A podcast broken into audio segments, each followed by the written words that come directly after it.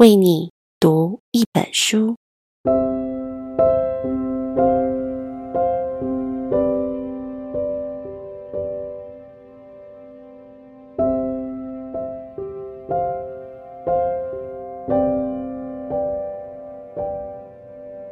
Hello，我是佳芬，今天要为你读的是王兰芬的《没有人认识我的同学会》。写给亲爱的老王。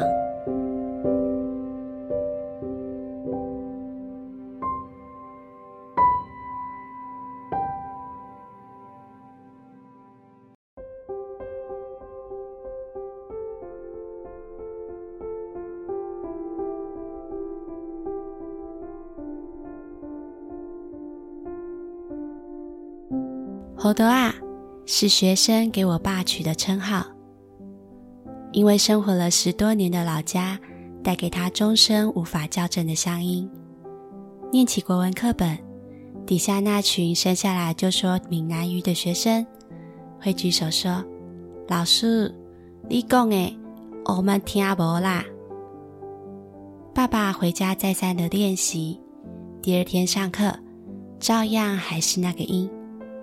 学生乐坏了，老师爱找字来教他念。念完啊，班上就一阵狂笑。别班的同学每天看这个老师被学生嘲笑，居然也不生气。用闽南语骂他，还会笑眯眯的朝人点头，觉得实在有够傻气。于是“猴秃仔”的名号就传开来了。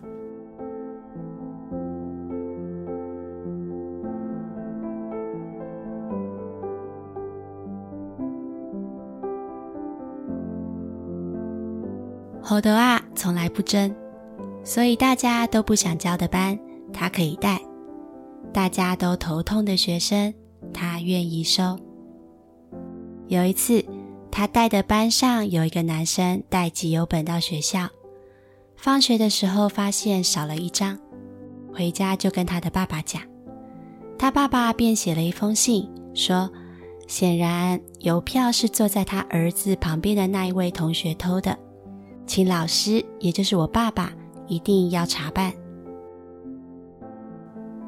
爸爸把两个学生都叫过来，问那个指控者说：“你怎么能够确定是旁边的同学偷了你的邮票呢？”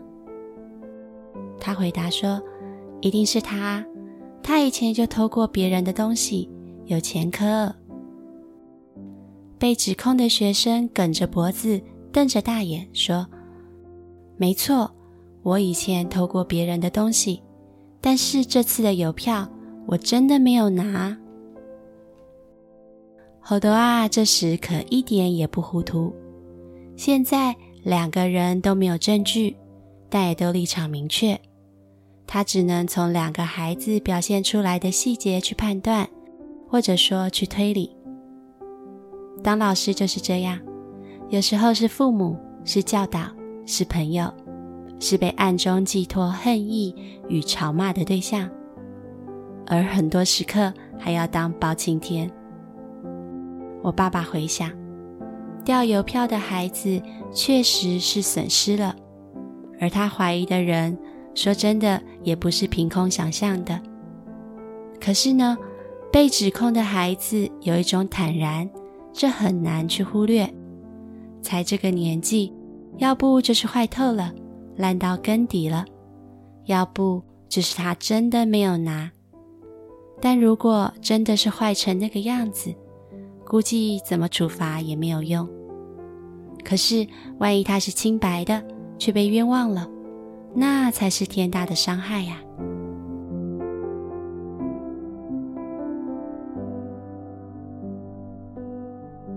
最后，爸爸决定相信他是清白的。他向失主与他的父亲说明自己的调查结果。爸爸不知道自己的判断有没有错误，只知道最终邮票还是没有出现。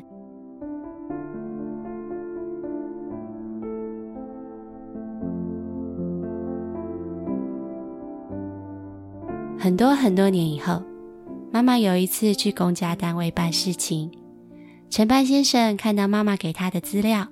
立刻抬起头来问：“这位是不是以前某某国中的老师啊？”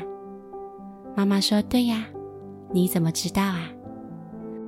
他赶紧站起身，毕恭毕敬地说：“啊，师母你好，我的名字是某某某，请帮我跟老师问好。以前啊，老师在学校对我很好，很想念老师。”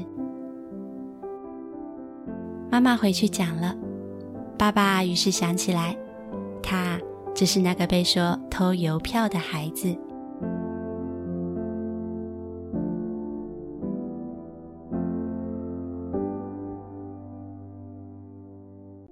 同样在多年后重逢的，还有一个女孩，她是班上的问题学生。一开学啊，就给爸爸出了个难题。在那个年代，上学该穿什么都是铁律，不要说穿不一样了，就算穿一样，还得通过严厉的服装仪容检查才行。诶，但是啊，这个女生怎么也不肯穿制服。坚持每天都要穿运动服上学。爸爸正在斟酌处理的方式，有个学生跑过来报告密信，说啊，是女生小时候发高烧了，烧出了问题。哦，原来啊是身体不好的小孩。爸爸想了想，那就不强迫她一定要穿制服了。趁着女孩不在教室里。爸爸跟班上的学生说明为什么只有他可以随意穿。但是啊，国中生的世界是很无聊又烦闷的。老师背着某个同学宣布点什么，未免也太有趣了吧？于是啊，事情马上就传到那个女生的耳朵里，而且还是个添油加醋版本。接下来的那一堂课上。女生突然就站了起来，指着爸爸破口大骂：“你当什么老师啊？在背后说人家的坏话！我头壳哪有坏掉？头壳坏掉的是你！那是什么年代呀？在课堂上辱骂老师，训导主任完全可以痛打一顿，然后记两支大过，留校察看呢。”但爸爸不想惊动训导主任，他请女生的家人来学校一趟。女学生家里都是种田的，一听说要去学校，赶紧召开家族会议，最后推派了念过最多书、曾经在师范学院上过学、当时啊在开小吃店的舅舅上场。爸爸跟女学生的舅舅一见如故，谈天说地。爸爸没有告女学生的状，他说：“今天呐、请舅舅你来，是希望可以回去好好的跟外甥女解释一下。我绝对没有讲她脑袋坏掉了这种话，跟同学们提到的是她的身体不好。老师考量之后决定，她可以穿运动服没有关系，但是因为是开特例，就得跟大家说明清楚。”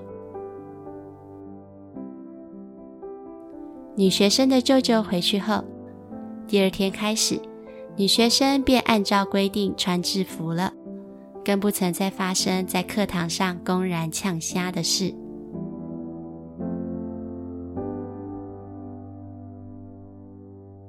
又过去很长的一段时间，爸爸一个多年不见的好朋友从台北跑到学校来找爸爸。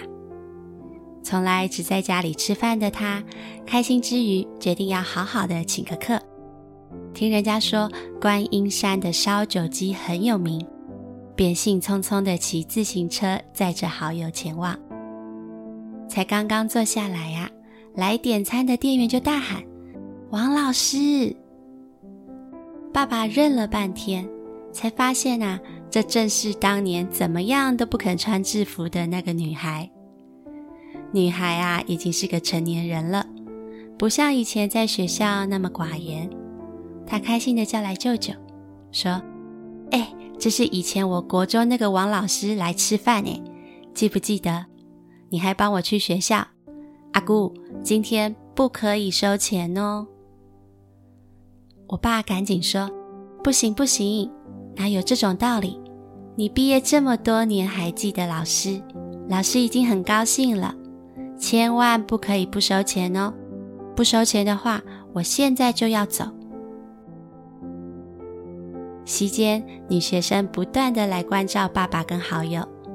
最后结账的时候，舅舅还给打了个很大的折扣。两个人牵自行车要离去了，女学生还在百忙之中跑到门口说：“王老师再见，谢谢王老师。”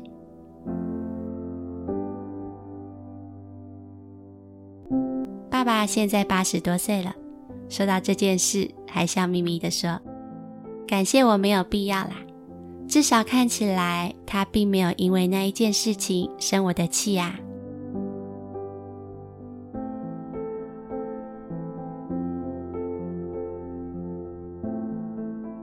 还有一个让我印象好深刻的，在爸爸刚刚当老师的时候，同事面授机宜说：“你教的那个班呐，学生坏的呀，送你一根藤条，记得。”不乖的就打，打打就老实了，这个班啊就好带了。爸爸班上有一个男生，上课不听讲，光是趴在那里睡觉，睡觉就算了，还动不动就跟别人打架。爸爸说，有一次啊，实在是把我惹急了，藤条拿出来叫他伸手，他就是不肯。好啊，你手不伸，只好请学校把你的家长叫过来。男学生就被打了一下，抬头倍感屈辱地瞪着我爸爸。我觉得啊，他不是怕痛，他是怕在同学面前丢脸，自尊心会受损。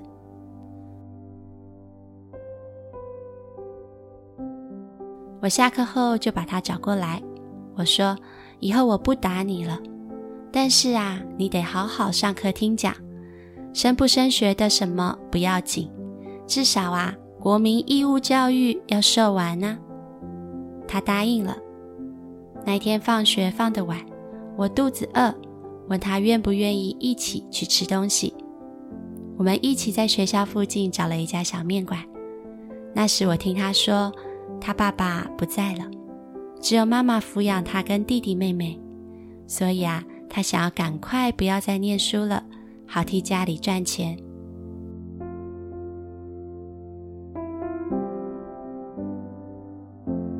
过了五六年后，我居然收到他的喜帖。我跟你妈妈去吃他的喜酒，去了之后才晓得啊，因为我带他去过那家面馆。他毕业之后就留在店里面当学徒，结果居然还跟老板的女儿结了婚。你说啊，这是不是姻缘天注定啊？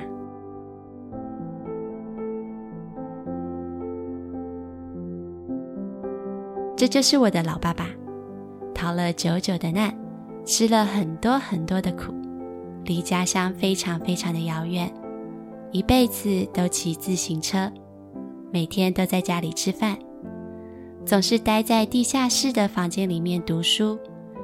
他没有教过什么功成名就的学生，也没有被谁特别看得起过，在同事跟学生的眼里，他是好多啊。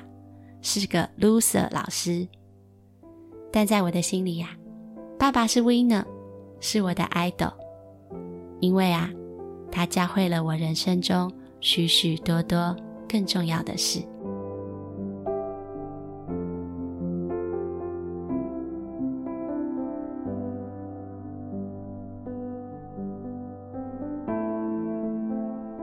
王兰芬，没有人认识我的同学会。写给亲爱的老王。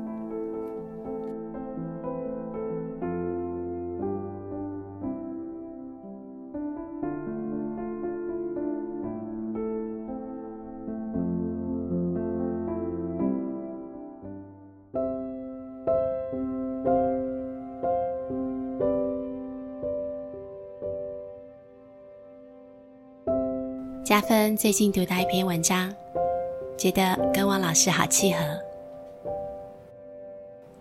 无论你是多么优秀的教育家，都无法保证问题学生会改变。无论你等待的是什么样的结果，要踏出最初那一步的就是你。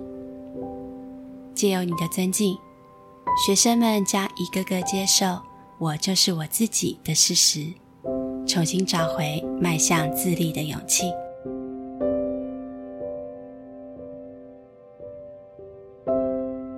感谢我生命中每一个尊敬我的老师。